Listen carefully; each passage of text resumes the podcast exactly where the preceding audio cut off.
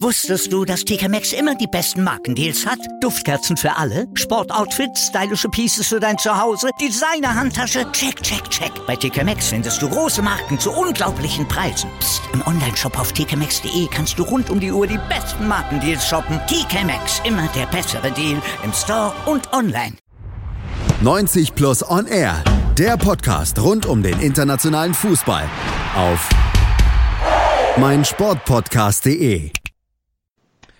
Herzlich willkommen zurück auf meinsportpodcast.de bei den 90 plus Jahres Awards. Wir stellen euch unsere drei Nominierten pro Kategorie vor. Ihr könnt am Ende abstimmen, das über Twitter.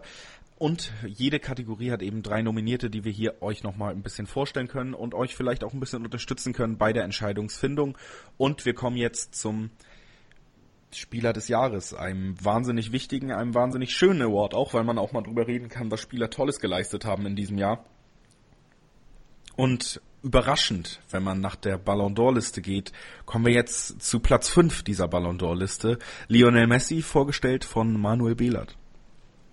Ja, ähm, natürlich hat Lionel Messi in diesem Jahr weder die Champions League gewonnen noch ähm, die Weltmeisterschaft gewonnen, ähm, aber ähm, wenn man Messi verfolgt und wenn man weiterhin Fußball schaut und die Spiele des FC Barcelona schaut und ähm, bedenkt, wie sehr Messi eine wirklich schwache argentinische Mannschaft bei dieser Weltmeisterschaft getragen hat, ähm, dann kommt man beim Spieler des Jahres nicht um den Argentinier herum. Ähm, ja, es sind die gleichen Superlative, die man in diesem Jahr bei ihm nennen kann, die man eigentlich in jedem anderen Jahr auch nennen kann. Ähm, er ist der Initiator sämtlicher Angriffe, er ist ähm, Denker und Lenker holt sich die Bälle im Mittelfeld, hat überragende Abschlüsse. Seine Dribblings ähm, sind, sind fantastisch. Er macht tatsächlich jeden seiner Mitspieler besser und lässt die gegnerischen Verteidiger unglaublich schlecht aussehen. Ähm, es sind Schnittstellenpässe, es sind kreative Elemente, es sind Momente, äh, die sonst kaum ein Fußballer auf dieser Welt in, in dieser ähm, Art und Weise kreieren kann.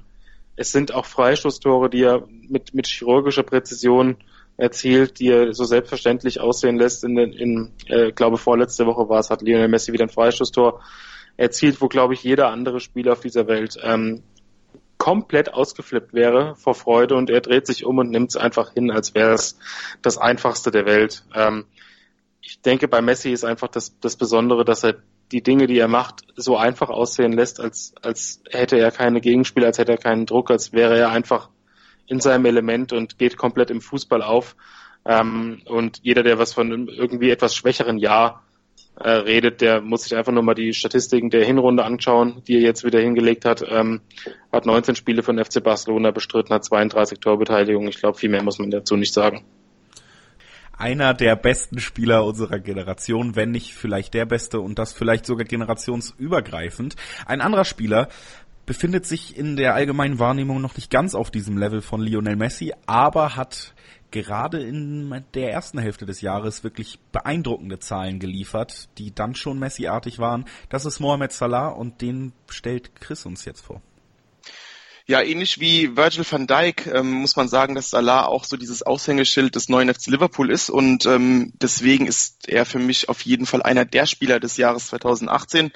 Ähm, eine überragende Saison, da muss man gar nicht viele Worte zu verlieren. Ähm, 44 Tore, 16 Vorlagen in 52 Spielen wettbewerbsübergreifend. Das ist schon eine, eine beachtliche Marke, ähm, zumal man wirklich noch betonen muss, dass der Wechsel Salahs zu Liverpool ähm, natürlich ein bisschen umstritten war sogar, beziehungsweise es gab ähm, ja einige Leute auf der Insel, die natürlich an die Chelsea-Zeiten dachten und der Ansicht waren, dass die 42 Millionen vielleicht sich als Flop entpuppen würden, aber die hatten anscheinend auch nicht die letzten Jahre bei der Roma beobachtet und äh, Salah kann man wirklich sagen, hat da nahtlos angeknüpft, sogar noch deutlich eine Schippe draufgelegt und gehört auf jeden Fall zu den besten Offensivspielern ähm, unserer, ja, dieser aktuellen Zeit der letzten Jahre und ähm, erinnert ja auch schon so ein bisschen von seinen Bewegungsabläufen, von dieser engen Ballführung, von dem Instinkt her so ein, Tick an Messi, natürlich nicht auf demselben Level, aber auf jeden Fall ein, ein außergewöhnlicher Fußballer, der so auf jeden Fall jetzt gerade seine absolute Topform erreicht hat und ähm,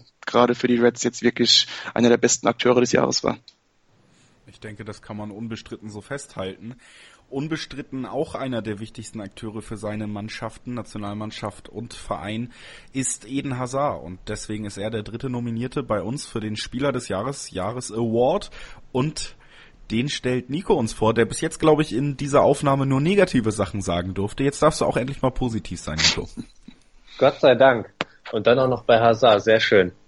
Ähm, ja, ähnlich wie bei Messi hat er auch eigentlich seine Teams in diesem Jahr wirklich äh, getragen. Äh, in einer letzten sehr, sehr schwierigen Saison für Chelsea und er konnte mit äh, ne, einem sehr, sehr dünnen Kader, war er einer der wenigen, die wirklich hervorgestochen haben. Auch die Rückrunde war ähm, sehr, sehr gut, war eine Konstante äh, bei vielen ähm, eben sehr schwächelnden Spielern. Am Ende ist auch ein bisschen die Luft ausgegangen. Und überraschenderweise hatte das dann auch bei der WM fortgesetzt. Also er war ja wirklich äh, die komplette Saison eigentlich immer auf dem Platz, äh, war immer derjenige, der auch von den Mitspielern gesucht wurde. Also da hätte es durchaus schon sein können, dass er im Sommer dann ein bisschen platt ist, aber stattdessen ist er dann wirklich bei der WM als Kapitän der belgischen Nationalmannschaft, die ja so ein bisschen als der Geheimfavorit galten vor dem Turnier und das auch während dem Turnier bestätigt haben, äh, ist er vorangegangen, äh, war der Schlüsselspieler im Team, hat dementsprechend auch seine Leistungen abgerufen. Gerade äh, im Spiel gegen Brasilien fand ich ihn sehr, sehr, sehr stark. Ähm, erst dann gegen wirklich gute Franzosen war dann Schluss, hat aber in diesem Turnier auch äh, seine drei Tore, seine zwei Assists beigesteuert. Also ein wirklich gutes Turnier war neben Modric vielleicht sogar der beste Spieler im Turnier. Ähm, und hat daran auch jetzt in der Hinrunde der Premier League wirklich nahtlos dran angeknüpft. War er äh, für mich der beste Spieler bisher in der Premier League in dieser Saison.